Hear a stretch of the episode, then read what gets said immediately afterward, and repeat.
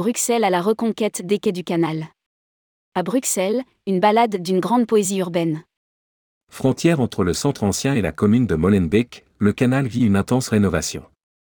Jadis quartier d'entrepôt, on y trouve désormais le MIMA, des boutiques bio, des magasins de déco, le futur canal Centre Pompidou et l'immense complexe Tour et Taxi, site industriel reconverti en galerie marchande et centre d'exposition. Bruxelles renaît à l'ouest. Rédigé par Jean-François Rust le vendredi 18 novembre 2022.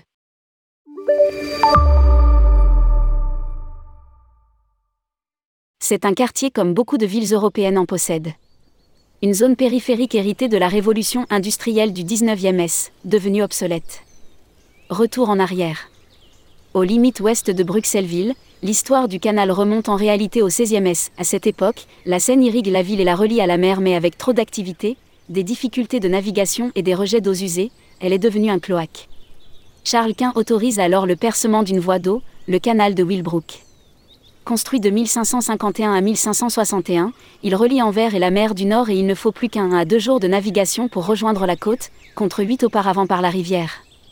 Au début du 19e S, l'essor de nouvelles industries nécessite un carburant indispensable, le charbon. La ressource est au sud, dans le bassin minier du Hainaut. Entre 1827 et 1832, le canal de Charleroi est donc percé. Et la jonction entre les deux canaux réalisée. Lire aussi, Voyage vers vous, Bruxelles culturelle et gourmande. Des navires de mer à Bruxelles. À la fin du 19e S, la Belgique est l'une des premières puissances industrielles d'Europe. Et face à la saturation du réseau ferré, on décide de transformer Bruxelles en port de mer entre 1900 et 1922, les deux canaux sont remaniés, élargis, des bassins sont creusés. De nouveaux bâtiments industriels sont bâtis sur les quais, comme l'immense site Tour et Taxi. Un avant-port est même inauguré en 1939.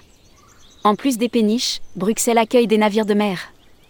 Les années 1970 marqueront le lent déclin de ce vaste secteur, étendu sur 14 km de Vilvoorde, au nord, à Ederlecht, au sud.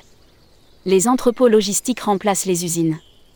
Le nombre d'emplois industriels passe en 40 ans de 160 000 à 30 000. La désindustrialisation entraîne l'apparition de friches et la paupérisation de l'habitat. La navigation marchande se poursuit, des péniches empruntent toujours le canal, mais les quartiers riverains se dégradent.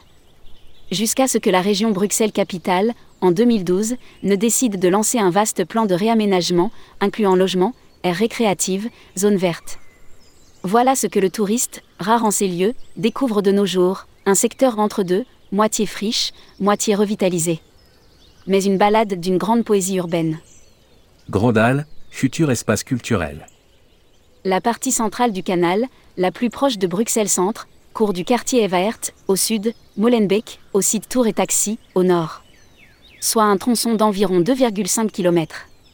Depuis les bars du quartier Sainte-Catherine et de la rue Saint-Géry, il ne faut guère plus d'une dizaine de minutes à pied pour le rejoindre, par la rue d'Ansaer. Mais la curiosité n'étant pas la vertu première de l'Homo touristicus, vous risquez fort de vous retrouver seul. Au sud, entre le grand marché de l'abattoir et la chaussée de Ninove enjambant le canal, la Grande Halle est l'un des projets phares de réhabilitation. C'est à l'industriel des années 1920 à vocation à devenir un lieu d'espace culturel, sportif et d'événements. La première pierre a été posée en janvier 2020 et l'inauguration a eu lieu en novembre 2022. Le quai de l'industrie où elle se trouve a été réaménagé pour les piétons et les cyclistes. Mima, Arts actuels et culture 2.0. En remontant vers le nord, voici Mima.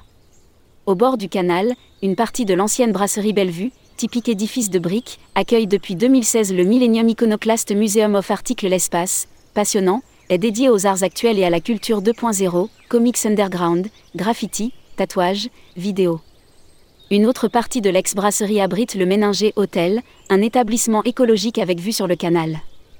En remontant le quai du Hainaut, où subsistent deux portiques de déchargement, les signes de renouvellement urbain sont là. The Food Hub, magasin de produits 100% bio, Cowboy, boutique design de vente de vélos électriques. Caserne de style néo-Tudor. Entre le pont de la chaussée de Gand et celui du boulevard Léopold II, un autre tronçon du canal affiche des signes de reconversion. De part et d'autre, on y trouve des chantiers de démolition, de vieux hangars en attente d'affectation, les premiers travaux de construction d'une passerelle cycliste et piétonne, un centre d'expo, Imal, de nouveaux immeubles résidentiels, une boutique de home design, Lulu. Vestige du passé, l'étonnante caserne de style néo-Tudor, 1852, a désormais une vocation sociale. C'est le siège de la Feu d'Asile, un centre d'hébergement pour demandeurs d'asile. Et partout, cette brique typique du Nord, qui donne au canal sous la brume hivernale son air mélancolique urbain. Canal Centre Pompidou, ex-usine Citroën. Le secteur entre le boulevard Léopold II et le pont des Armateurs, le bassin Béco, est le plus intéressant. Planifié pour devenir un site récréatif, il est symbolisé, rive droite, côté Bruxelles-Ville, par Canal Centre Pompidou. L'ancienne immense usine Citroën, palais de verre de 21 mètres de haut bâti dans les années 1930, fait l'objet depuis 2015 d'une transformation en pôle culturel. D'ouverture test en exposition temporaire, le site poursuit sa mutation en musée d'art moderne et contemporain, d'urbanisme et d'architecture, en partenariat avec le Centre Pompidou parisien.